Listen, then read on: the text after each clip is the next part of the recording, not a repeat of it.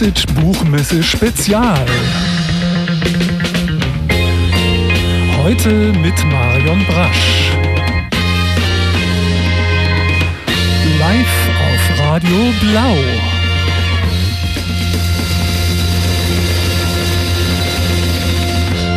Ja, wir sind ein bisschen voreilig. Die Marion sitzt noch im Taxi, aber sie wird demnächst hier dazustoßen, auf jeden mhm. Fall. Und wir wollen über ihr neues Buch reden, Lieber woanders, ist mittlerweile ihr drittes schon. Und äh, es hat aber eigentlich alles eine Folge bei ihr. Das erste Buch war äh, Ab jetzt ist Ruhe, ein Roman über ihre Familie. Das zweite, Wunderlich fährt nach Norden. Und das aktuelle, Liebe woanders, hat eigentlich mit dem Vorgängerbuch auch zu tun, denn die Haupt- oder eine Hauptfigur auf jeden Fall spielt auch schon im zweiten Roman Wunderlich fährt nach Norden mit. Das Mädchen namens Toni. Und hängt irgendwie alles ein bisschen zusammen. Werden wir dann hoffentlich noch im Gespräch drauf eingehen. Und man konnte sie gut lesen, auf jeden Fall. Ich habe die jetzt auch relativ kurzfristig, sind sie mir zugespielt Absolut, worden, die Werke. fließt richtig gut. Äh, also ich, woanders. Ja. Also das habe ich in einer, in zwei Nächten gelesen. Eigentlich so ein bisschen so eine ähm, Versuchsanordnung, so wirkte das auf mich, so verschiedene Romanfiguren, die so umeinander kreisen. Und mich hat es auch ein bisschen an so einen Filmplot erinnert, wenn ich ehrlich bin. Also mhm. sozusagen diese, sagen wir mal, der Handlungsrahmen, 24 Stunden, mhm. äh, wo das alles passiert und äh, viele Handlungsstränge man springt hin und her. Also ich automatisch, klar, soll natürlich ein gutes Buch sowieso machen, die Bilder im Kopf entstehen lassen, aber es ist mhm. wunderbar passiert. Also das andere so. natürlich, wenn man einen Roman von Marion Brasch liest, wird man äh, unmittelbar dann doch auch irgendwie in ihre Familiengeschichte ja. hineingestoßen, selbst wenn man nicht will. Und irgendwie ist auch immer ein bisschen ungerecht ihr als Schriftstellerin, als Autorin gegenüber, weil halt immer noch, ähm, also äh, die meisten ihrer Brüder waren nämlich Schriftsteller und sogar ihr Vater hat, glaube ich, schon ein, zwei Bücher veröffentlicht.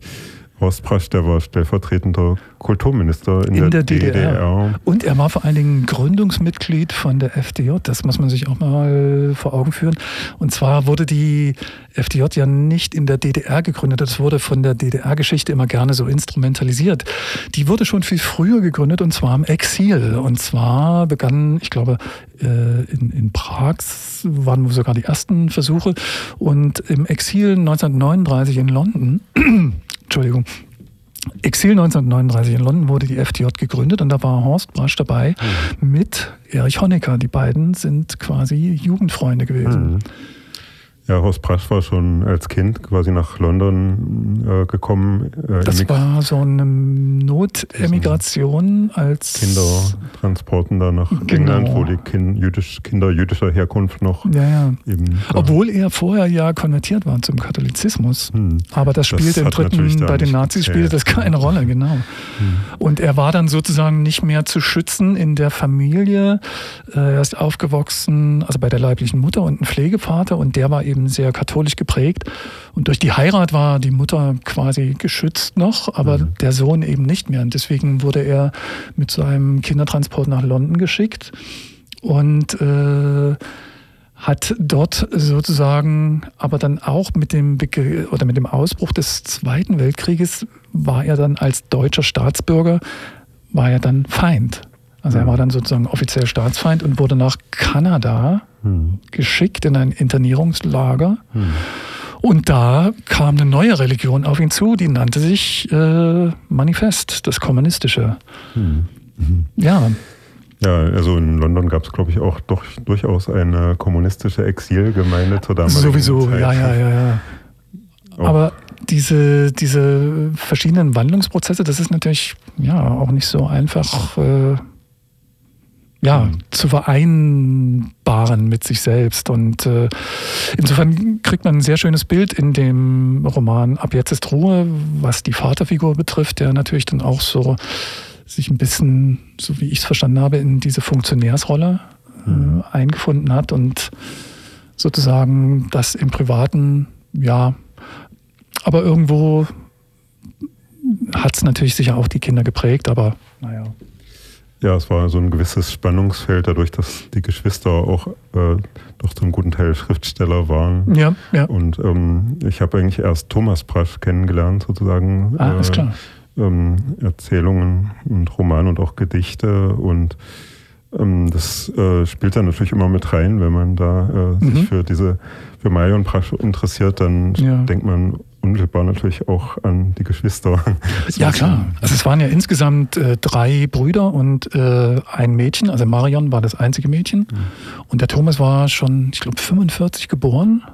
Mhm. Oh, genau. Und das war ja sozusagen der Beginn, ich glaube, der ist sogar in London geboren worden, wenn ich es richtig mhm. in Erinnerung habe. Genau. Und der Horst ist dann sozusagen mit Kriegsende zurück in den östlichen Teil Deutschlands. Natürlich war die Generation vom Krieg geprägt, ist klar. Da wollte man was Neues aufbauen. Und die Mutter ist mit dem Thomas erst ein Jahr später wohl nachgezogen. Und als gebürtige Wienerin konnte sie sich äh, mit jüdischen Wurzeln im Londoner Exil, äh, es ist ihr auch nicht so leicht gefallen, sich mit dem Gedanken in Deutschland, im, Ost, im Osten Deutschlands, in der sowjetischen Besatzungszone äh, niederzulassen. Das war sicher auch keine leichte Entscheidung. Äh, Wollen wir erst nochmal ein Lied spielen jetzt? Oder ja, wir spielen mal ein Lied. Ich würde mal denken, äh, hat zwar jetzt nicht direkt was mit Marion Brasch zu tun. Das ist jetzt eine Combo aus Wien, Stichwort hm. Wien, Wien, eine Wiener Familie. Doch auf jeden Fall auch äh, und zwar Buntspecht, das ist hm. die neue Single unter den Masken. Äh, die Platte kommt raus am 17. Mai. Buntspecht aus Wien.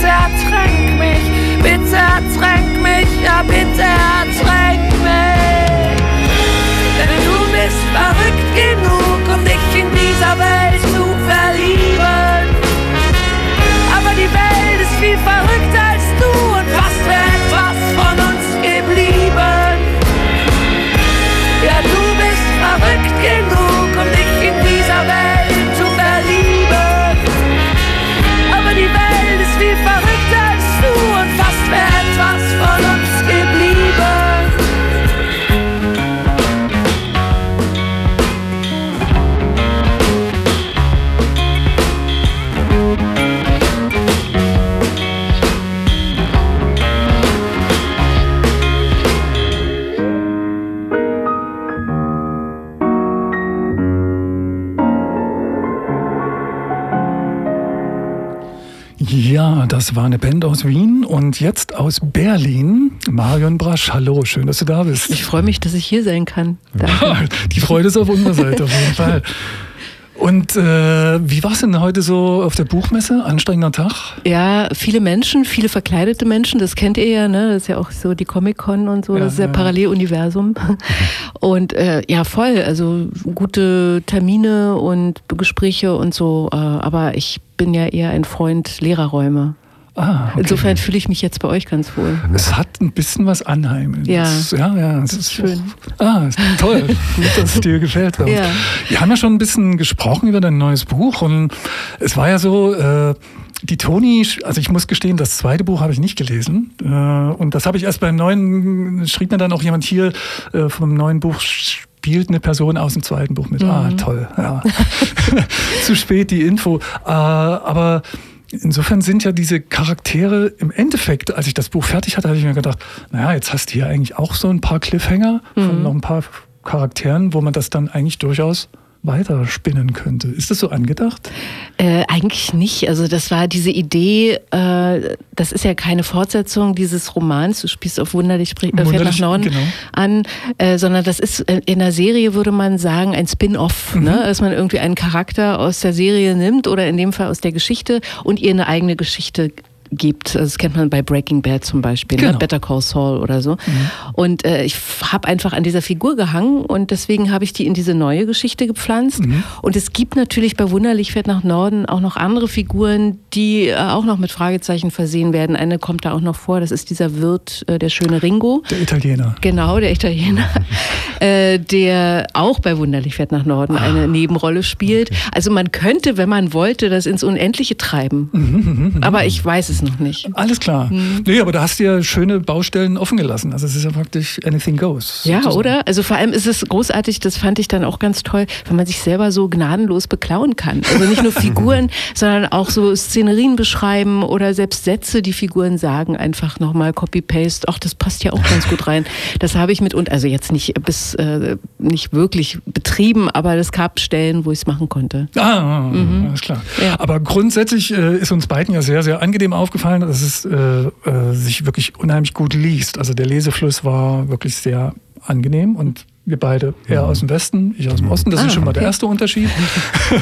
Naja, ob das bei dem Lesen da noch eine Rolle spielt. Ich weiß ich nicht, ja, keine Ahnung. Ich wohne jetzt seit 95 in Leipzig, bin mir nicht sicher, ob da noch Dinge Sollte eigentlich sind, weg sein, aber vielleicht, äh, who knows. Aber das ist interessant, darf ich hier was ja, sagen? Ja, ich habe äh, jetzt gab eine, gab eine Besprechung in der FAZ und die Frau dort hat ähm, die Geschichte verortet in Berlin und Brandenburg, wobei das fällt nirgendwo irgendwie das, das Wort Berlin oder auch. Brandenburg. Es ist eigentlich ein ortloser, eine ortlose und zeitlose ich Geschichte. Schätze, man, ne? äh, irgendwann kommt eine Küste vor, Wasser. Ja. Und da war ich dann automatisch so Norden. An der Ostsee. Ja. ja. Also nicht direkt Ostsee, aber sagen Mecklenburg ja, irgendwie. Könnte, äh, aber ich finde dann immer, wenn, wenn so etwas behauptet wird, das spielt in Berlin und das spielt in Brandenburg, finde nee, ich dann immer, ach, interessante These. Ja, ja, Lass uns drüber diskutieren. Ja, irgendwie verortet man irgendwo. Ich habe es ja so ein bisschen in der Altmark oder im Fläming verortet, die ähm, eben. Aber auch gut. Also, aber es ist doch ein Zeichen für ein gutes Buch, wenn jeder sofort ein eigenes Bild entwickelt. Ja, das stimmt. Ja. Ist ja eigentlich eher umgedreht, wäre es ja schlechter, wenn dann das ist jetzt dort und dort und dort und äh, festgenagelt in Stein gemeißelt. Ja. Also ist doch eigentlich der bessere Weg. Und die beiden Hauptfiguren, was mir noch so auffiel, aber ich denke, das war bewusst gewählt, der Alex ist ja so, sagen wir mal, so sehr reflektierter Charakter. Frage, ist das in deinen Augen auch so, ein, so, so was er so repräsentiert, auch typisch männlich, wie er reflektiert? Ich weiß ja immer nicht, ob es dieses typisch männlich gibt. Also was er, glaube ich, hat, was vielleicht eher noch, wobei das ja auch gerade wieder diskutiert wird, eher noch so eine männliche Sache ist. Er interessiert sich für Mathematik und Physik und so eine Sachen und für Paralleluniversen und genau. ähm, Wahrscheinlichkeitstheorie und Quantenphysik und sowas. Äh, das wird immer Männern zugesprochen, aber inzwischen weiß man ja auch, dass es genauso viele Frauen gibt oder Mädchen, die hm. lieber so etwas lernen würden, statt okay. irgendwie Literatur und äh, die schöngeistigen Dinge, mhm. was immer so eher in die weibliche äh, Ecke gestellt wird. Ne? Fand ich interessant, ja. Mhm. Also insofern weiß ich nicht, ob es so eine männliche Zuschreibung gibt. Es ist ein Mensch, ne? Und ja, er ist ein männlicher Mensch und ähm, ich kenne ein paar männliche Menschen, insofern konnte ich auch aus meinem Erfahrungsschatz irgendwie schöpfen, ja. Ja, klar. Ne, und, und Toni ist ja schon so ein bisschen der Gegenpol, sozusagen sehr aus dem Bauch, sehr emotional. Äh, und deswegen kam ich so drauf, dass das doch vielleicht, ja, Klischees irgendwo. Ja, also das wäre schade, wenn das so eine Klischees wären. Also das wäre jetzt, da würde ich mir selber irgendwie eine schlechte Zensur geben, wenn das so wäre oder so ankäme, dass das jetzt so typischer mhm. Mann ist oder Toni äh, so eine typische Frau. Ich habe zum Beispiel bei Toni habe ich immer gedacht, die hat eigentlich sehr viel, äh, so wenn man schon in so Kategorien denkt, also die hat schon was eher Jungenhaftes, ja, so in der Art und Weise, wie so so ein bisschen ja, derb durch die Welt geht mhm. und manchmal auch derb auf die Welt guckt und so. Ne? Also ja, wenn man ja. so eine Zuschreibung hat, ja, mhm. insofern. Ich finde, die werden ja schon differenziert dargestellt, was ja auch ausmacht, dass eben halt, ja, es geht auch zum Teil halt um Schuld und so ein mhm. bisschen Täter, Opfer könnte man, obwohl das ja nicht äh, gesagt wird. Äh, mhm. Äh, aber ich finde, dass die Figuren da sehr detailliert und eigentlich hat, kann, hat man Zugang zu beiden Figuren, obwohl sie ja eigentlich dann am Ende eine doch sehr unterschiedliche Rolle in der Geschichte haben. Ja. Das fand ich eigentlich, also von daher sind es natürlich keine Klischees, Dankeschön. sondern sehr. ich bin sehr froh. Äh, ich wollte auf jeden Fall gerne nochmal von deinem ersten Buch, dieses, ich habe es schon mal vorhin direkt vorgelesen, aber äh, im Kapitel 8, äh, das ist eine Szene, wo du sozusagen einen äh, John Lennon Lookalike-Typen mhm verfolgst, dich aber nicht traust, ihn anzusprechen. Und dann kommt der Satz, immer dieses Kommen und Gehen, dachte ich, immer diese verpassten Gelegenheiten. Und in dem neuen Buch ist ja auch so, was weiß ich, diese eine Szene, er will ins Krankenhaus gehen, das Opfer des Unfalls, den er verursacht hat, besuchen und mhm und trifft dann halt eine andere Entscheidung. Ja. Und das sind ja immer so Prozesse, die wir ja alle kennen hätte ich mich vor fünf Jahren mal lieber anders entschieden. Ja. Und äh, aber äh, das sind ja so Dinge, die höchstwahrscheinlich auch für dich die ganze Zeit eine Rolle spielen. Ja, also für mich war es, äh, also als ihr sagtet, Versuchsanordnung, das ist ja natürlich auch die Versuchsanordnung, wie gehen Menschen, also zwei Menschen in diesem Fall, die sich aufeinander zubewegen, äh, mit, mit Dingen wie Zufall, Schuld, äh, Schicksal um. Äh, sie haben ja sowohl Toni als auch, als auch Alex haben eine Schuld äh, mehr oder weniger gerechtfertigt, ja und äh, gehen auf ganz unterschiedliche Weise damit um. Also Toni zieht sich die Jacke an und sagt, ich bin verantwortlich für den Tod, das kann man ja an der Stelle wirklich auch verraten, meines kleinen Bruders. Ich fühle mich verantwortlich dafür.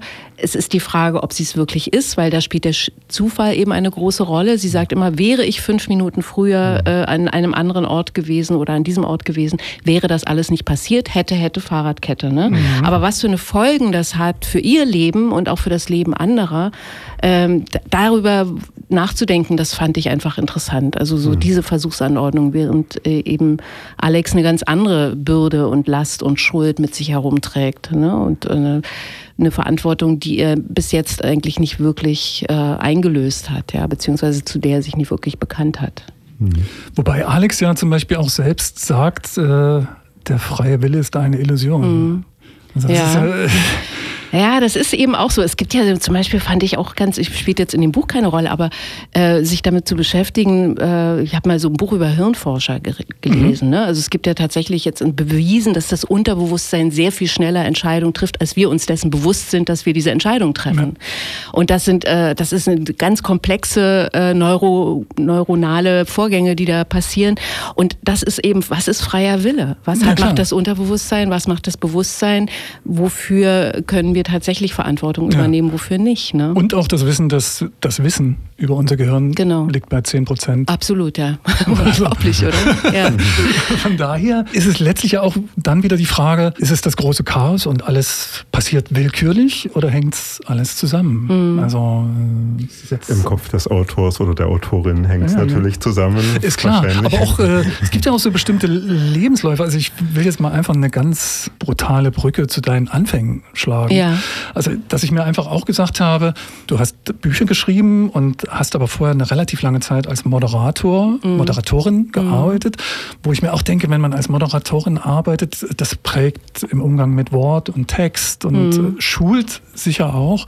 Und die Frage, ob du ohne diese Moderatorin-Tätigkeit ein Buch geschrieben hast, ist ja, ist schwierig, kann ich auch nicht beantworten. Ja. Also sicher ist, ähm, wenn man wenn man die Worte setzt, wenn man seinen äh, Figuren Sätze gibt oder Dialoge, äh, schult es bestimmt oder ist es bestimmt gar nicht so doof, wenn man äh, mit, mit Wort auch umgeht, beruflich. Ne? Also weil jeder hat ja einen bestimmten Rhythmus in der Sprache, ohne sich dessen bewusst zu sein, eine Melodie und so. Die Melodie hört man beim Lesen nicht, aber Rhythmus schon. Ja, Wir reden Leute, ne? Und, und, und du hörst ja auch Dinge, wo du selber merkst, oh, der Rhythmus holpert jetzt. Ja, ja, genau. Und genau. du hörst anders irgendwann, du hörst irgendwann professioneller. Ja, da hört man wahrscheinlich, wobei es gibt ja eben großartige Schriftsteller, die nie vor einem Mikrofon gestanden haben. Insofern ist das, ist das, dann auch wieder fragwürdig, ne, ob es wirklich geholfen hat. Ja. ja, und nein, ja, ja. Gut. Aber ich will jetzt gerne mal ein Stück Musik spielen von dir, von deiner Band. Oh, nein. Doch. Ach komm, hör auf.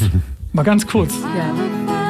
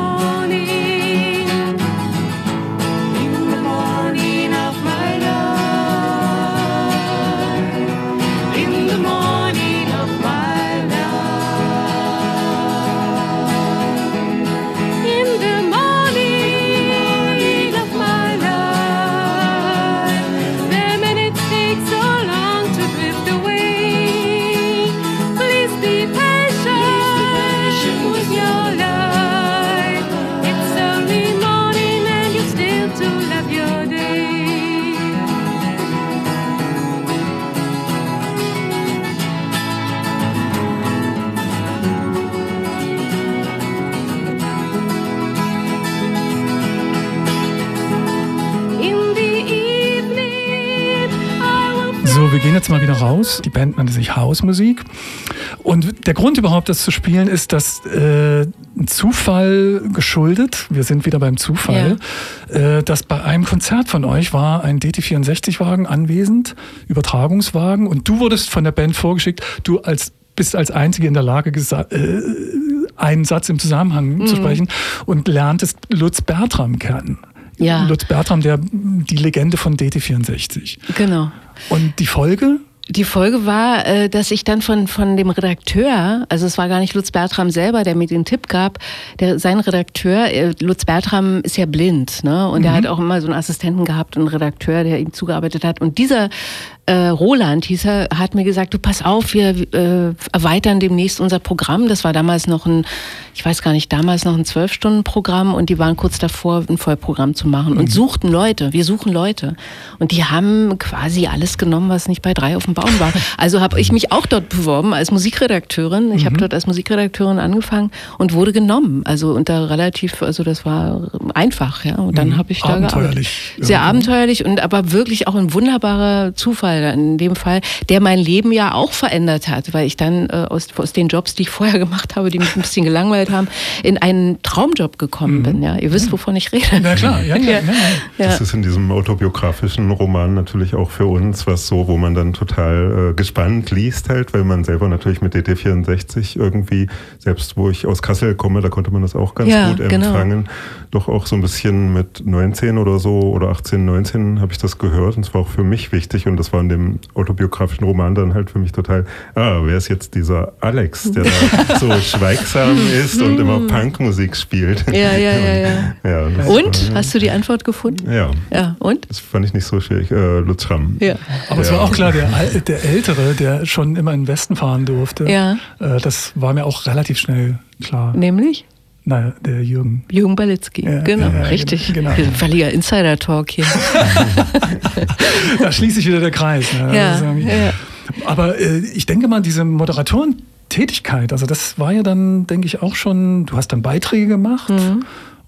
Interviews, also das, eben dieser Umgang mit Wort und mhm. äh, Frage ging auch von Hilma aus. Hattest du eigentlich mal eine eigene Sendung gehabt? Ja, also ich hatte bei DT64 eine eigene Sendung. Also da gab es äh, natürlich diese Sendung Spätvorstellung hieß die und äh, die, äh, wie hießen die Nachtsendungen? Ach, Schlafstörung, nee, Schlafstörung. Schlafstörung. Schlafstörung. Und ich habe diese Sendung moderiert und ich hatte eine Spätvorstellung, die ich selber komplett natürlich, also äh, wo ich gemacht habe, was ich wollte. Und die lief immer donnerstags und da konnte ich eben, das war meine Musikautorensendung. Ah. Und das war meine Sendung. Also und du die Inhalte, machen, was ich konnte machen, was ich wollte. Ja. Und das war Toll. eine, das war so großartig. Und dann später, als es äh, DT64 nicht mehr gab, habe ich beim Sender gearbeitet vom vom damals noch ORB, bevor es RBB wurde, da hatte ich auch eine eigene Sendung und äh, da konnte ich auch, also die hieß auch Songbook, nannte ich die und, und da habe ich auch gemacht, was ich wollte. Also das war schon ein großes Privileg. Mhm, ja. Mhm.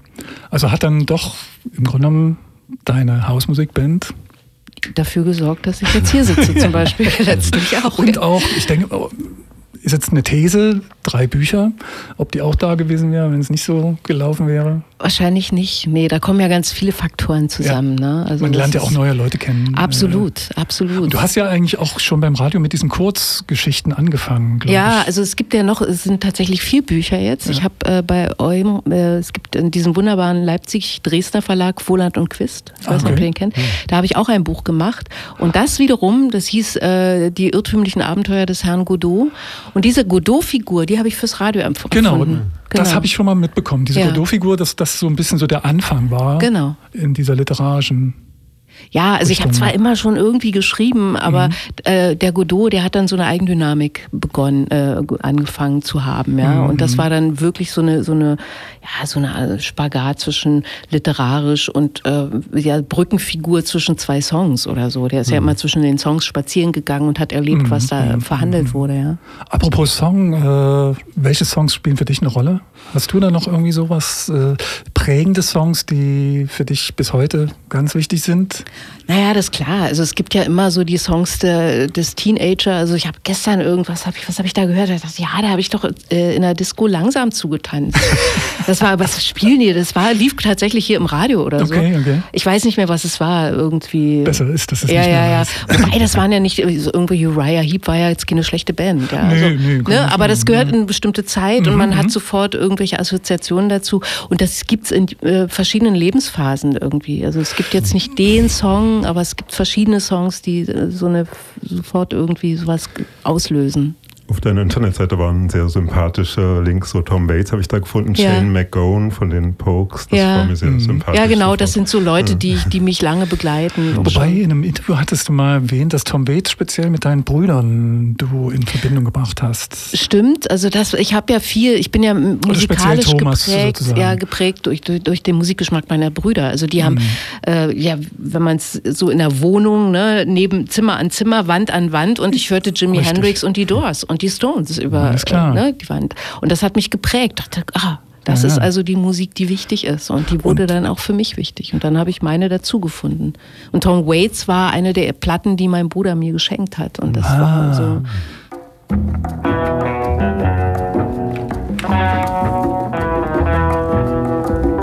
Die habe ich Gott sei Dank mir selber mal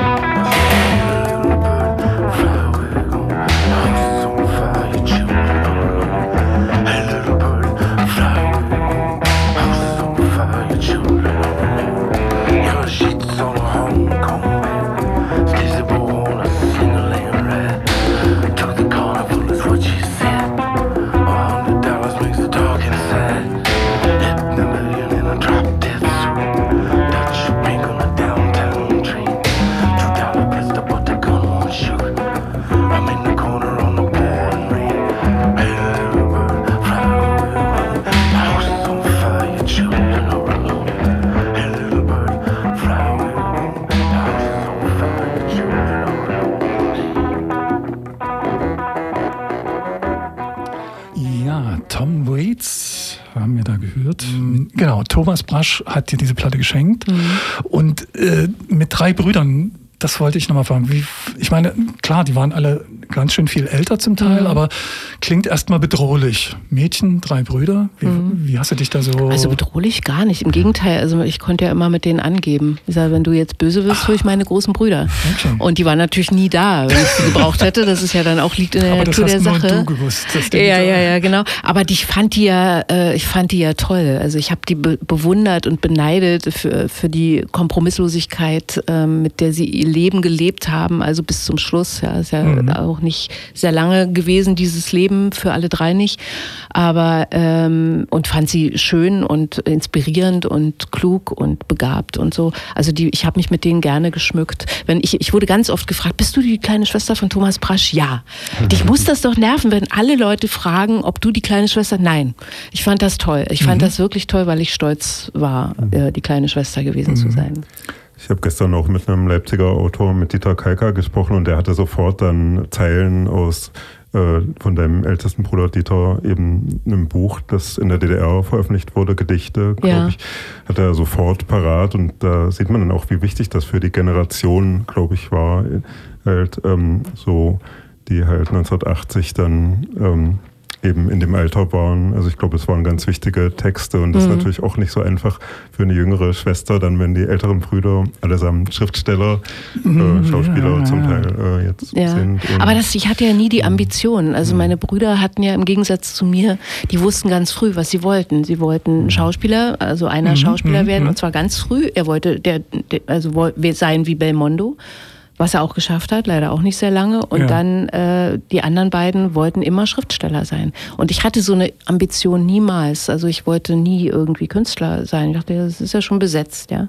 Hm. Auch und ich wusste nicht, was ich wollte. Und, und jetzt bin ich es doch irgendwie geworden, aber nie mit dieser mit dieser, äh, mit diesem Wunsch in die Fußstapfen meiner Brüder zu treten, weil die mir auch viel zu groß wären. Also mhm. der, mhm. die waren wirklich äh, Dichter und das würde ich mir jetzt nicht irgendwie anmachen. Aber als der Dokumentarfilm rauskam, Familie Brasch, das Buch war ja sozusagen wirklich deine ganz subjektive Aufarbeitung der ja. Familiengeschichte und in dem Dokumentarfilm sind ja nun praktisch Protagonisten zu Wort gekommen, die direkt mit deinem Bruder bekannt waren, die dann sozusagen ihre Version ihrer Geschichte ja. dann erzählt haben. Hat das für dich äh, nochmal so, ein, so, so eine neue Perspektive eröffnet? Absolut. Also ich fand das total interessant, weil ich bestimmte Dinge auch nicht wusste.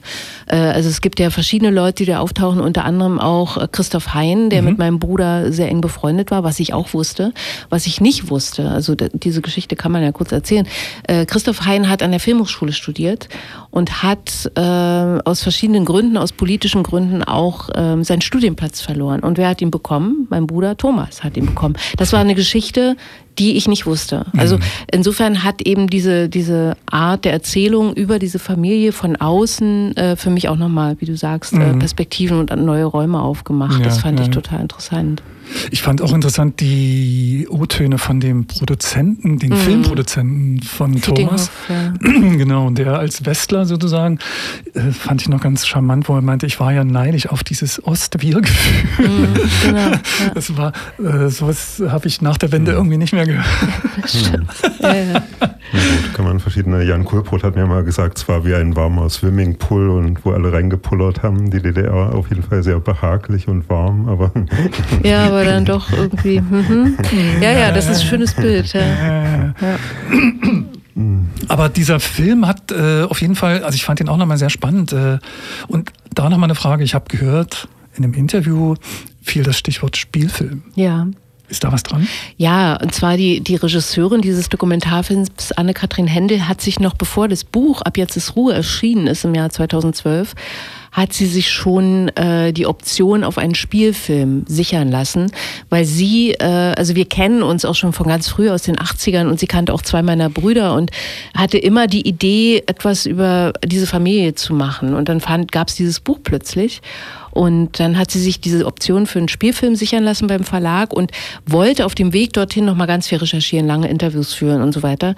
Und hat das gemacht und so ist es im Prinzip zu diesem Dokumentarfilm gekommen. Äh, sie wollte eben immer mit Kamera auch aufzeichnen und äh, weil ihr das wichtig war.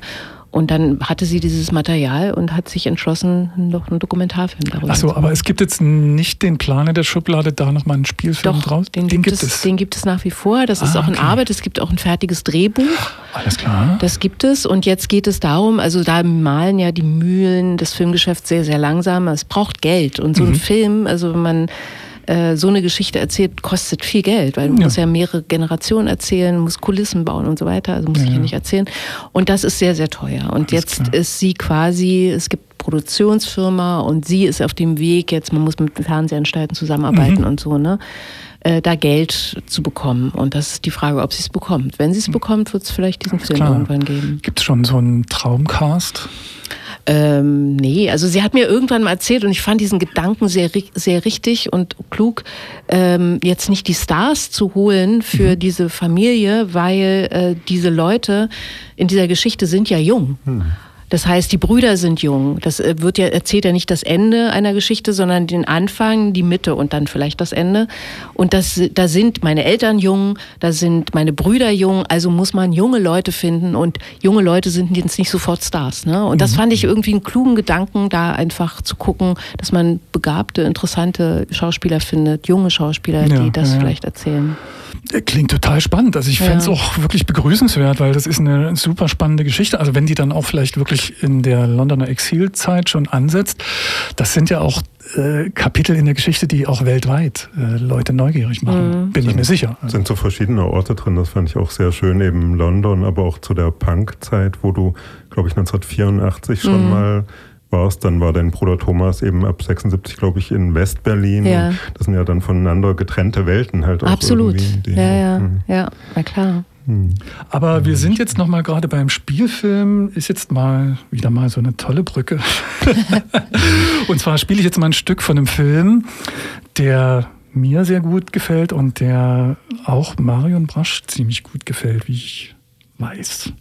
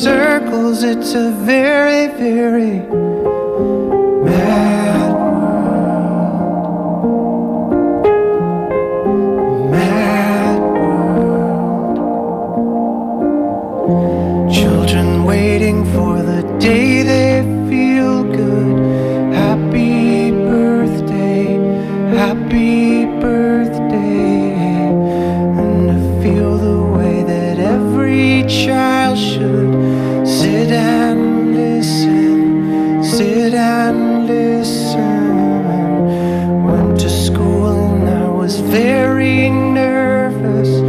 No one knew me, no one knew me. Hello, teacher, tell me what's my lesson. Look right through me, look right through me. And I find it kinda funny, I find it kinda sad. The dreams in which I'm dying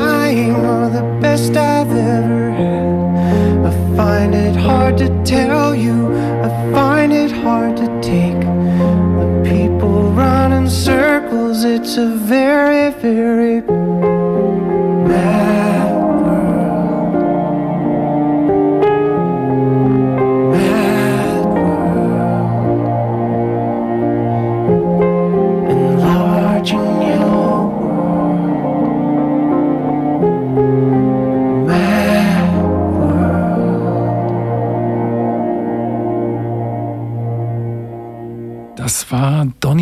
Doku-Soundtrack, ein Film, in dem Jake Gyllenhaal seine erste Hauptrolle spielt und äh, das Stück ist eigentlich ein Original von Tears for Fears, mhm. aber für diesen Film ist das nochmal neu aufgenommen worden. Sozusagen der traurige Finalsong eines großartigen Films, Donnie Darko. Mhm. Finden wir beide klasse. Und das Tolle an dem Film ist, ich habe den bis heute noch nicht begriffen. Nein, niemand hat den begriffen. Und das äh, muss man vielleicht auch mal erklären. Du hattest diesen Song ausgesucht, ohne zu wissen, dass das auch einer meiner Lieblingsfilme ist. Ja, das ist. Äh was aber wieder ein fantastischer Zufall ja, ist. Ja, ja. Und, und ich fand eben auch, genau wie du sagst, also man diskutiert darüber, was könnte jetzt da abgegangen sein. Zeitreise, ne? Paralleluniversum, Quanten und so weiter. Und dass, wenn sowas, so ein Stoff, so eine Geschichte sowas auslöst, dass man weiter darüber nachdenkt und mit miteinander diskutiert. Das ist doch das Beste, was einem Kunstwerk irgendwie passieren Absolut, kann. Absolut, ja. Also das ist auch dieses äh, offene, also diese, diese völlig offene Handlung zu sagen, hat am Ende wieder ein Fragezeichen, sagen, na, ich habe es immer noch nicht ganz begriffen, mhm. was das und das jetzt bedeutet. Und wie du schon sagst, Kunst, große Rolle äh, wenn die das schafft. Und insofern hat dieser Film vielleicht auch bei dem neuen Buch in deinem Kopf eher, ein bisschen rumgegeistert? Vielleicht eher bei dem davor. Also ah, wie okay. gesagt, bei dem Wunderlich fährt nach, fährt nach Norden gibt es noch mehr so Momente, wo man denkt, oh, äh, geht das jetzt mit, mit rechten Dingen zu? Also da gibt es am Ende äh, Fragezeichen. Also was ist jetzt wirklich passiert, ohne jetzt zu viel zu erzählen? Hat er das wirklich erlebt? Ist das seine Fantasie? Äh, warum verschwinden plötzlich Menschen? Was hat es mit diesem Blauharz auf sich? Es gibt ein sprechendes Telefon, was äh, so eine allwissende Position Position einnimmt, was hat es damit auf sich? Also es gibt ganz viele Fragen, die nicht beantwortet werden, was ich gut finde. Weil ich, sage, ich weiß es doch auch nicht. Wenn ich mhm. frage, ja, was ist denn jetzt mit diesem Anonym, heißt, heißt diese Instanz am Telefon? Die, jeder kennt das, du kriegst einen Anruf, steht anonym da, wer ist das? Gehst dran, weißt Bescheid. Aber bei ihm weißt du das nicht, der schickt nur Nachrichten. Ja? Und wer ist das jetzt? Woher soll ich das wissen? Ich habe mir aus, du hast ihn dir doch ausgedacht. Ja, aber ich weiß es nicht. Mhm, ja? Mhm, mhm. ja, klar, ja. Siehst du die Handlung sehr genau vor dir, wenn du halt äh, deine Bücher verfasst, zum Beispiel lieber woanders ja. jetzt? Also denkst, siehst du das sehr bildhaft? Weil, also, ja, also schon. Also ich, ich sehe, ich stelle mir das vor, äh, wie mhm. könnte es da aussehen und dann meinst du das? Also das, mhm. ja. Und dann, also wie, ich visualisiere das schon und versuche es auch so ein bisschen zu beschreiben. Also äh, Toni zum Beispiel wohnt in einem Wohnwagen, ne? Und dann beschreibe ich den so ein bisschen, wie es da aussieht und so und mhm. habe dann so eine Vorstellung. Äh, ich fand äh, auch interessant übrigens, ich weiß nicht, ähm, ich habe das neulich gelesen, es gibt ja auch zwei Arten von Autoren. Es gibt die Autoren, äh, A.A. Martin, ne, der Erfinder von äh, Game of Thrones, hat äh, das gesagt, es gibt Architekten und es gibt Gärtner. Architekten, die wissen am, von Anfang an, wie ihr Haus aussehen wird, wie, wie, äh, wie, das Fundament ist, wie der Keller aussieht, wie viel Stockwerk es hat, wie, viel, wie das Dach aussieht und so weiter, wie die Statik ist, wie viele Menschen da drin wohnen können und so weiter. Ähm, das sind die Architektenschriftsteller. Und die Gärtner, die setzen etwas in die Erde, also eine Figur oder eine Idee oder äh, eine Stimmung und gucken, was daraus wird. Und das finde ich total interessant, weil ich mich auch zu den Gärtnern zähle. Ich habe einen Charakter und also eine, eine Figur mhm. und die setze ich dahin und dann gucke ich so, was machst also eine Ausgangssituation und was machst du jetzt? Und ich begleite dich. Und das war im Prinzip bei diesem Roman lieber woanders im Prinzip so mein Motor, dass ich den beiden immer auf Augenhöhe gefolgt bin, ohne genau zu wissen, wie es weitergeht. Die Toni, die da in einem Wagen wohnt, der hat ja auch einen Garten, glaube mhm. ich. Musste da, man hat da sofort so Bilder im Kopf ja. natürlich. Deswegen dachte ich wahrscheinlich an die Altmark, weil ich da Freunde habe, die auch im Wagen wohnen. Also man also sofort irgendwie so ein Bild, obwohl das natürlich im Roman nicht näher beschrieben wird, ja, wo sie genau. tatsächlich genau. wohnen. Aber das ist doch toll, oder? Mhm. Wenn man sie gleich so ein Bild hat, was man ja, ob so es dasselbe Bild ist wie das, das Das hattest. spielt keine Rolle. Hauptsache, du hast eins, oder? Das genau. geht mir auch so, wenn ich Darum lese. Geht's ja, dass, ja. dass du sofort mit dem Gelesenen was anfangen kannst. Mhm. Also, dass du, viel schlimmer wäre es ja, wenn du ein Fragezeichen im Kopf hättest. Ja, genau. Ja, man kann sich in beide Figuren auf jeden Fall gut reinfühlen, obwohl, wenn man das jetzt so ganz moralisch betrachten würde, müsste man die eine Figur vielleicht ähm, strenger beurteilen. Also mhm. es gibt so ähm, Phänomene wie Schuld werden da mit verhandelt. Aber das finde ich eine große Stärke an dem Roman Lieber woanders, dass er halt eben diese Schuld dann doch erstmal da den Lesern ähm, schwer macht, sie so einfach dann da äh, das ist der Böse und mhm. das ist die Gute zu sagen oder so. Mhm. Ja, das fand ich eben auch so wichtig, ne? Das ist man jemanden, der eine Schuld hat, nicht per se zu einem bösen Menschen äh, erklären kann. Ne? Mhm. Also es gibt Menschen, die eine Schuld in sich tragen, die äh, tatsächlich auch mit Absicht herbeigeführt wurde oder so, äh, wo man dann so ein Attribut oder so ein Label draufkleben kann. Böse gibt mhm. es sicher, aber äh, im Prinzip die meisten Menschen tragen alles in sich. Das sagt Alex, glaube ich, auch an irgendeiner Stelle. Äh, in jedem äh, Guten steckt ein Böser, in jedem äh, Zärtlichen ein, ein Grobian und so weiter. Ne? Also das wohnt in uns allen. Ne? Mhm. Das ist auch ein Zeitphänomen, das äh, heute ja in doch auch sowas wie Schuld oder so. Und ähm, ich meine, es wird auch viel schwarz-weiß gemalt ja. in der medialen Gegenwart. Ist das für dich ein wichtiges Thema, halt ähm, vielleicht die Menschen daran zu erinnern, dass nicht alles so schwarz-weiß ist? Naja, ich habe ja keine Botschaft, wenn ich so eine Geschichte mhm. erzähle, sondern ich erzähle eine Geschichte. Wenn man dann darüber nachdenkt, dass es ja äh, im Prinzip auch im Leben, auch in dieser Geschichte und auch im Leben nicht nur schwarz-weiß gibt. Das geht, äh, betrifft ja alle möglichen Bereiche, Beziehungen, Politik und so weiter und so fort, äh, Geschichte äh, dann ist doch, dann ist es gut. Und äh, ich habe aber daran nicht gedacht, als ich die Geschichte geschrieben hm. habe und habe, wie gesagt, auch keine Botschaft da. Hm. Aber diese Geschichte wirst du morgen in der Konnewitzer Verlagsbuchhandlung genau. vorlesen. Ja, um 20 Uhr, glaube ich. Mhm. Ganz wichtiger Veranstaltungstipp in diesem Moment mhm. nochmal. Lieber woanders. Lieber woanders. Mit Andreas Keller, kennt ihr den? Den Vom Schauspiel Leipzig. Ah. Gerade, gerade äh, Theaterpreis bekommen mhm. bei euch hier. Ah ja. Wenn ich euch mal darüber informieren darf. Danke. Ist, nein, wieder dafür ist Radio da. Das ja. ist ja das Schöne. Und der spricht die männliche Rolle in Genau, der spricht und Alex und ich Toni ja. und dann gibt es aber manchmal auch szenische ja. Geschichten, die wir da gemeinsam ah, machen. Ja. Also bitte vormerken, diesen Termin äh, in der Innenstadt einfach zu finden. Die Adresse habe ich gerade nicht im Kopf, wie diese kleine Straße heißt. Ne? Speckshöfe, ja, das ah, okay. da im, ja. Ja, beim Bahnhof dann da irgendwo. Naja, ja, zwischen Nikolaikirche, dem Elefantenhaus, mhm. äh, man genau. geht da lang und äh, in den Passagen drinne, mhm. genau, findet man, fragt mal nach der Verlagsbuchhandlung. Ähm, wir wollten noch zu einem Musikstück kommen, was auf jeden Fall für dich noch eine große Rolle gespielt hat, und zwar Rio Reiser. Mhm. Der Traum ist aus. Hat natürlich jetzt ein bisschen was mit der Zeit, wo der Song performt wurde, zu tun. Und zwar ist das eine Aufnahme von 88, mhm. Seelenbinderhalle. Äh, schöner Song, aber das, äh, diese Aufnahme hat ja was Spezielles. Also erzählst du mal einfach selber. Ja, also äh, dieses Konzert, er hat zwei Konzerte gegeben in der Seelenbinderhalle und die wurden mitgeschnitten. Und er hat bei, ich war auch beim ersten Konzert dabei, äh, aus dem die Aufnahme stammt. Und das wird man gleich hören. Er hat, äh, also die DDR, muss man sich vorstellen, war zu dieser Zeit, lag schon in der Agonie. Es war schon nicht mehr auszuhalten mhm. in diesem Land. Und da kommt Rio Reiser und singt diesen Song und es passiert etwas in der Halle, in diesem Saal das kann man gar nicht beschreiben. Also jetzt, wo ich darüber rede, kriege ich schon Gänsehaut und man kann sehr, sehr genau hören, was da passiert Alles ist. Klar. Ähm, und an einer bestimmten Stelle wird man es ganz besonders laut hören. Und dieses Song, dieser Song erinnert mich natürlich an die Zeit, in der äh, ich ihn gehört habe, aber auch an dieses Land. Ähm, was so, dann nicht okay, mehr lange existiert ja. ist. Nee, dann hören wir einfach mal Ach so, rein. genau, das ist er. Ja. Da läuft's genau.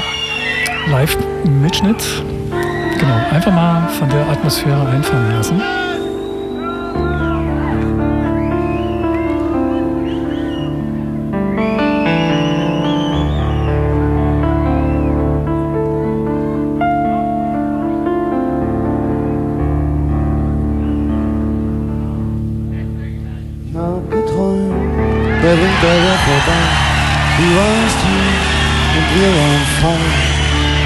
Und die Morgensonne schien. Es gab keine Angst und nichts zu verlieren. Es war Friede bei den Menschen und unter den Tieren. Das war das Paradies. Der Traum ist aus.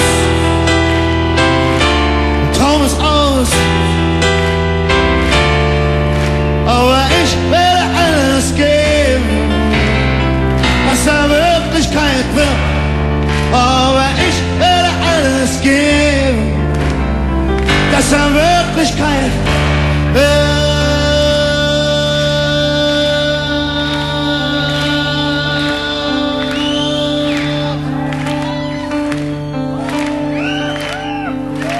Ich habe geträumt, der Krieg wäre vorbei. Du warst hier und wir waren frei. Und die Mauer Morgensonne schien. Alle Türen waren offen, die Gefängnisse leer. Es gab keine Waffen und keine Kriege mehr. Das war das Paradies. Der Traum ist aus. Der Traum ist aus. Aber ich werde alles geben, dass er Wirklichkeit wird.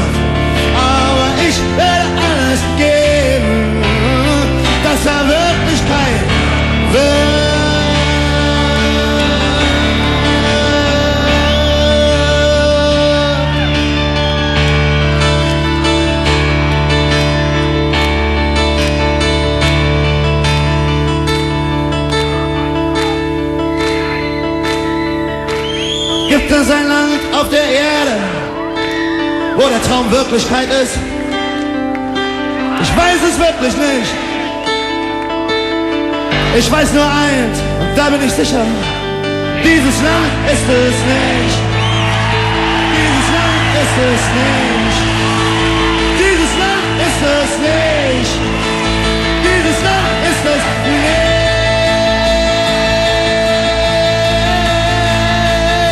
Der Traum ist ein Traum zu dieser Zeit, mehr lange. Mach dich bereit für den Kampf. Ums Paradies, wir haben nichts zu verlieren, außer unserer Angst. Es ist unsere Zukunft, es ist unser Land. Gib mir deine Liebe, gib mir deine Hand. Der Traum ist aus. Der Traum ist aus. Aber ich werde alles geben, dass er Wirklichkeit wird. Aber ich werde alles geben, dass er Wirklichkeit, Wirklichkeit, Wirklichkeit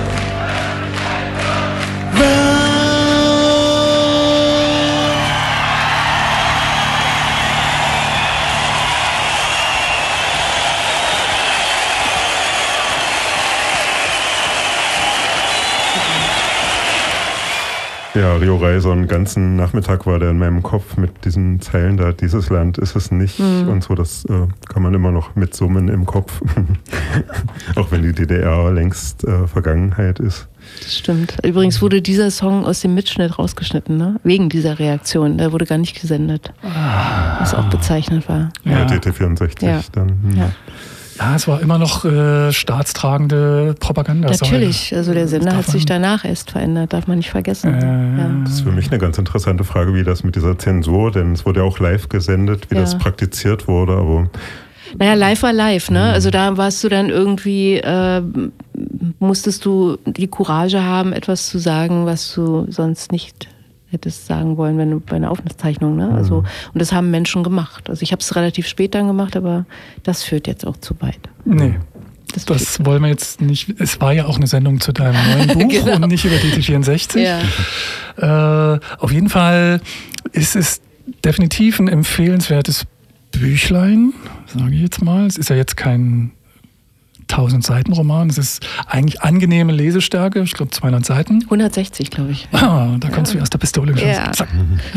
Und ja, kann ich nur ans Herz legen, wer mal wieder ein Geschenk braucht, spontan, lieber woanders. Ist vielleicht dann auch, naja, okay, sollte man jetzt nicht über, sollte man aufpassen, wem man das schenkt dann. okay.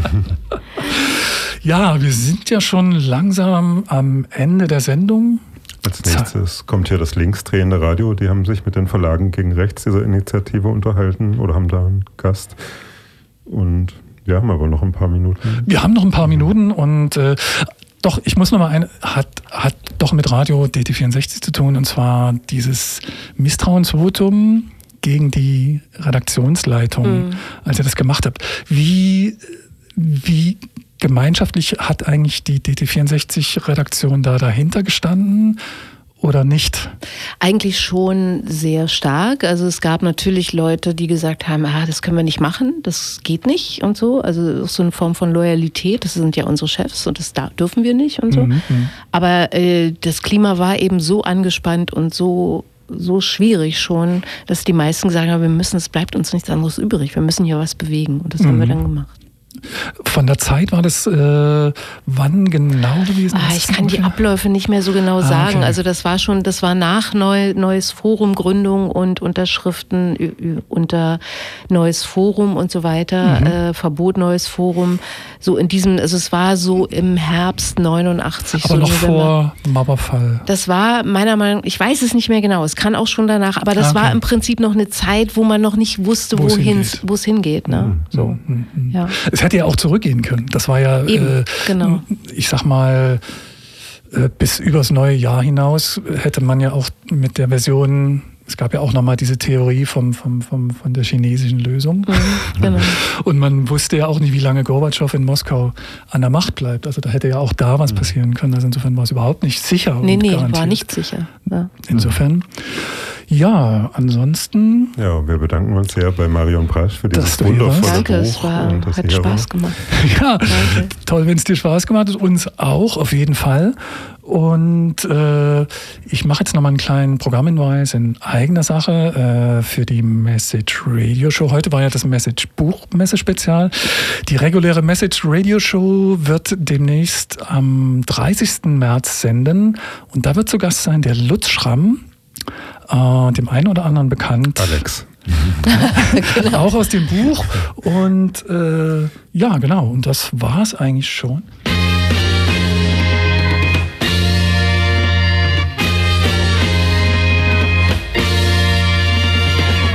Ja, das war das Message Buchmesse Spezial. Zu Gast war Marion Brasch, auf Radio Blau.